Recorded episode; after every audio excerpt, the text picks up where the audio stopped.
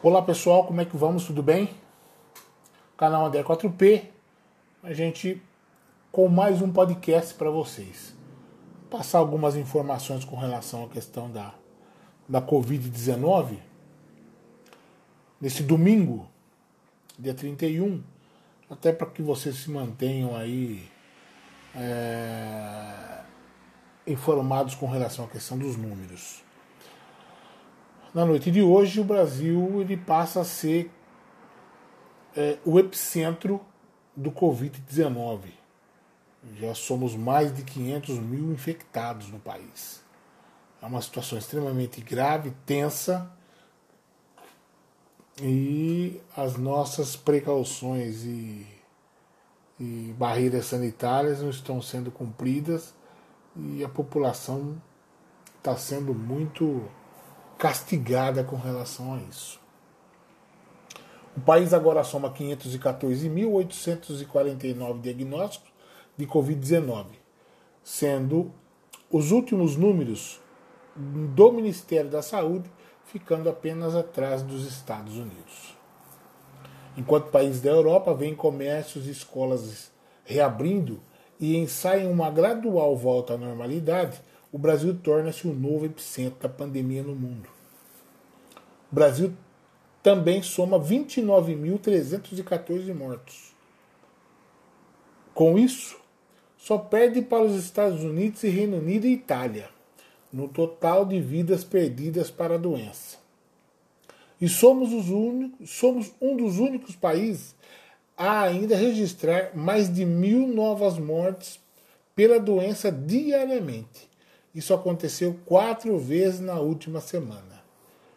Nós estamos com 29.314 mortos. O presidente do país, em uma outra oportunidade, ele falou que ele queria 30 mil mortos no país com relação quando estavam na questão da, é, da ditadura militar. Parabéns, presidente. Nós, daqui a, acho que amanhã nós já batemos esse número. A gente já chega nos 30 mil mortos, então dá, dá para você comemorar, né? dá para comemorar aí os 30 mil mortos que você sempre quis. E aí, como eu disse, a população, infelizmente, sempre sendo a mais castigada. Os números negativos dividem a atenção com o cenário político conturbado. Desde que a pandemia chegou, o país já assistiu a pedidos de demissão de dois ministros da Saúde, Luiz Henrique Mandetta e Nelson Teich. E do secretário nacional de Vigilância em Saúde, Wanderson de Oliveira, além da saída do ministro da Justiça no dia no, do ministro da Justiça, no dia em que registrou a tal marca, o Brasil viu manifestações em Brasília e também em São Paulo, que acabou em confusão. Percebam que a situação é uma situação extremamente caótica, o país passa por, por isso, por toda essa por todo esse momento conturbado e as pessoas não se manifestam. Infelizmente esse desgoverno não se manifesta, ele não ele não coloca seu ponto de vista, ele não ajuda a organizar a, a população brasileira que está aí largada, que está aí deixada à própria sorte. Nesse meio tempo, o presidente chamou a Covid-19 de gripezinha. Incentivou e participou de aglomerações.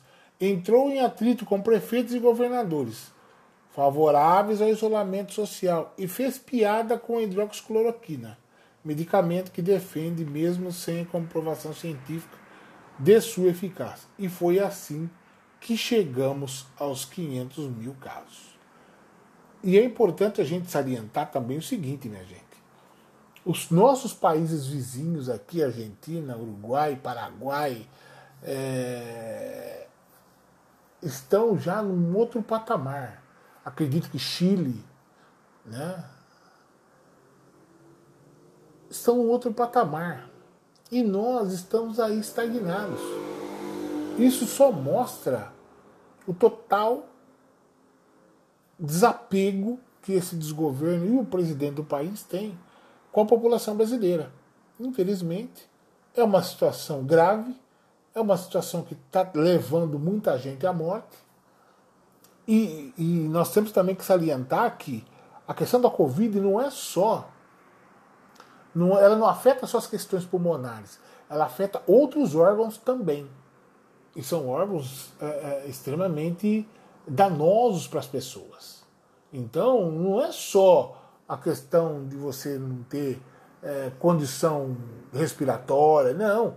Isso ataca os rins, é, a bexiga, ataca também a questão neurológica.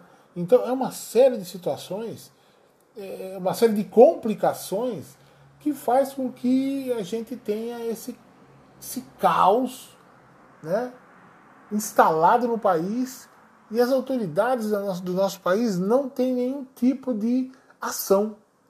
Eles não querem agir, eles não querem de fato é, resolver a situação. Entendem que as pessoas se infectando, a cura vem naturalmente. Gente, isso é brincadeira, isso, isso não é uma coisa séria. Nós temos que ter mais seriedade no país. É, esse, esse, esse desgoverno que aí está, as pessoas que fazem parte disso, são pessoas que deveriam ter um pouco mais de responsabilidade. Não dá para a gente manter esse nível de situação sem que haja uma cobrança. A justiça desse país ela tem que atuar. O Supremo tem que atuar. As pessoas não podem entender, ah, ele é um irresponsável. Tá, ele é um irresponsável, é um presidente irresponsável. Mas nós vamos continuar a chancelar essa irresponsabilidade dele? Nós vamos continuar a deixar que ele mate mais pessoas? Nós vamos deixar que o Brasil se torne, de fato, piada e chacota mundial? Nós não podemos, minha gente. A gente não pode é, é muito complicado esse tipo de atitude, porque são atitudes, sabe, é, que dá uma tristeza muito grande, porque não existe nenhum tipo de preocupação com a população. O que se preocupa é com o mercado. O que se preocupa é com os banqueiros, os rentistas. Esses aí são, são, são de fato é, visto com outros olhos, mas a população não. Até porque também o auxílio emergencial ele também é, está é, numa defasagem de pagamento. Existem pessoas que não receberam a primeira parcela e já estão dizendo que vão pagar a terceira, sem as pessoas receberem a primeira, que ainda está em análise. Então são situações que a população está está observando, mas só que está observando calada. Ela não se manifesta, ela não reage. E muitos até concordam com a atitude que esse presidente está tendo. As pessoas têm que começar a repensar. Tem que começar a repensar porque é uma situação extremamente lamentável. Brasil e Estados Unidos acima de 100 mil. Nos últimos sete dias, só dois países registraram mais de 100 mil contaminações e lideraram o ranking de casos no mundo. No topo, os Estados Unidos, com quase 1 milhão e 800 mil casos confirmados e 104 mil mortes pela Covid-19. Em seguida, o Brasil, com números ainda bem menores comparativamente. O primeiro demorou 81 dias para chegar a meio milhão de casos, segundo 95. Os norte-americanos têm cerca de 5.500 infectados por milhão de habitantes, segundo cálculos da World Matters. O Brasil, 2,4 por milhão de casos. Percebam bem, o mesmo discurso que existe é, nos Estados Unidos é o discurso que existe aqui no Brasil. É, não, vocês percebam que esta é uma situação que traz é, é, é prejuízos muito grandes para a população. Então é um discurso que é extremamente é, de morte, né? O sistema de saúde americano é um sistema falho, já se mostrou isso. É um sistema que tudo é pago, tudo é, é contábil, né? E aí você tem essa catástrofe lá, porque as pessoas infelizmente não têm recurso para poder se cuidar. E quem também está perdendo vida são mais negros e pobres americanos. Né? E muitos também hispânicos. Então são situações extremamente preocupantes nessa situação. O Brasil poderia também estar pior. Só não está por conta da questão do SUS e da criação dos últimos governos Lula e Dilma é, de, de aperfeiçoamento do Sistema Único de Saúde. Então, se nós não tivéssemos criado é, vários departamentos municipais, estaduais, é, para poder dar suporte à situação que hoje se encontra, fatalmente nós teríamos uma situação mais, mais grave no país. Mas os CRAS, os CREAS, né, os postos de saúde municipais, esses daí deram de fato um suporte muito grande.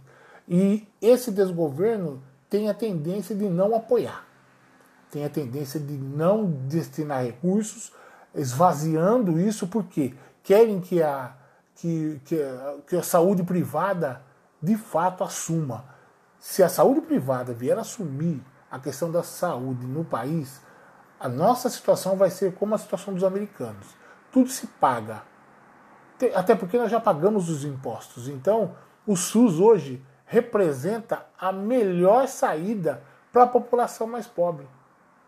E outra coisa, há de se colocar também o seguinte: não é só para a população mais pobre. As pessoas que perderam seus empregos, perderam renda, todos migraram para o SUS. Não conseguem mais pagar plano de saúde, todo mundo migrou para o SUS. E isso é uma realidade que de fato nós temos que observar. Então as pessoas estão vendo, estão entendendo, algumas já estão entendendo a importância do SUS. Porque se você não coloca o SUS como prioridade, como saúde de atenção popular, você também coloca o povo numa situação extremamente vulnerável. Se existe problema, se existe desvio, se existe alguma coisa, a fiscalização está aí para coibir esse tipo de coisa. Seria também importante pagar melhor médicos, pagar melhor enfermeiros, auxiliares. E é muito importante. Os recursos estão, seriam para isso, para garantir de fato. E volto a frisar: se nós tivéssemos uma situação onde o SUS não existisse no país, vocês podem ter certeza que a tragédia ia ser cada vez maior. Cada vez maior. E isso as pessoas, muitas pessoas já observaram, já disseram e já comprovaram que isso de fato é uma realidade. Outra coisa que eu quero abordar também são mais de 200 mil recuperados. Apesar de, um, de números assustadores, o Brasil tem um alto índice de pessoas que conseguiram superar a Covid-19. No último sábado, mesmo dia que batemos o recorde de casos registrados nas últimas 24 horas, o país ultrapassou a barreira de 200 mil recuperados. A taxa de letalidade da doença é de 5,7 por aqui no Brasil. O governo ainda acompanha outros 268 mil pessoas que já foram diagnosticadas com a doença e estão em tratamento. Percebam, a, saída, a, a saúde do país é uma saúde que ela pode ter todos os seus defeitos, mas ela tem qualidade. Percebam que as pessoas, muitas delas estão se curando. Os tratamentos estão tendo efeito.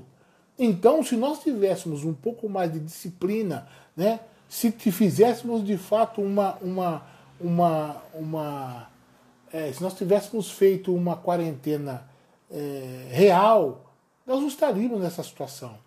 Hoje poderíamos até estar começando a pensar em retomar, mas a situação aí fora ela está extremamente caótica, extremamente caótica.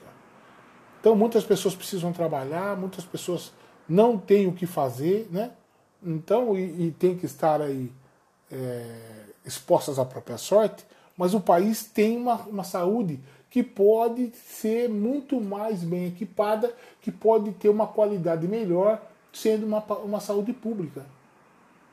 Não precisa ser uma saúde particular. Os particulares já têm o espaço dele garantido aí no mercado. Quem quiser, quem tiver dinheiro, que migre.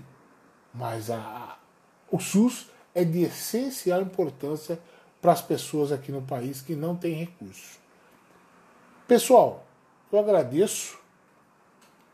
Espero que é, essa nossa iniciativa desse podcast possa trazer para vocês maiores informações e, e, e, mais, como é que eu posso dizer, agilidade naquilo que vocês esperam quanto, quanto é, informação social e outras e, e, outros fatos né, que a gente possa estar apresentando e a gente possa estar trocando ideias, movimentando as informações da melhor maneira possível. Beleza? Então não se esquecendo, quem pode, eu vou estar disponibilizando isso no Facebook, no, no Twitter e também no Spotify. As pessoas que quiserem é, ver pelo Spotify, é só comparecer lá procurando André 4P que vai encontrar a nossa plataforma lá. Beleza, pessoal? Olha, uma boa noite para vocês, uma boa semana e um grande abraço.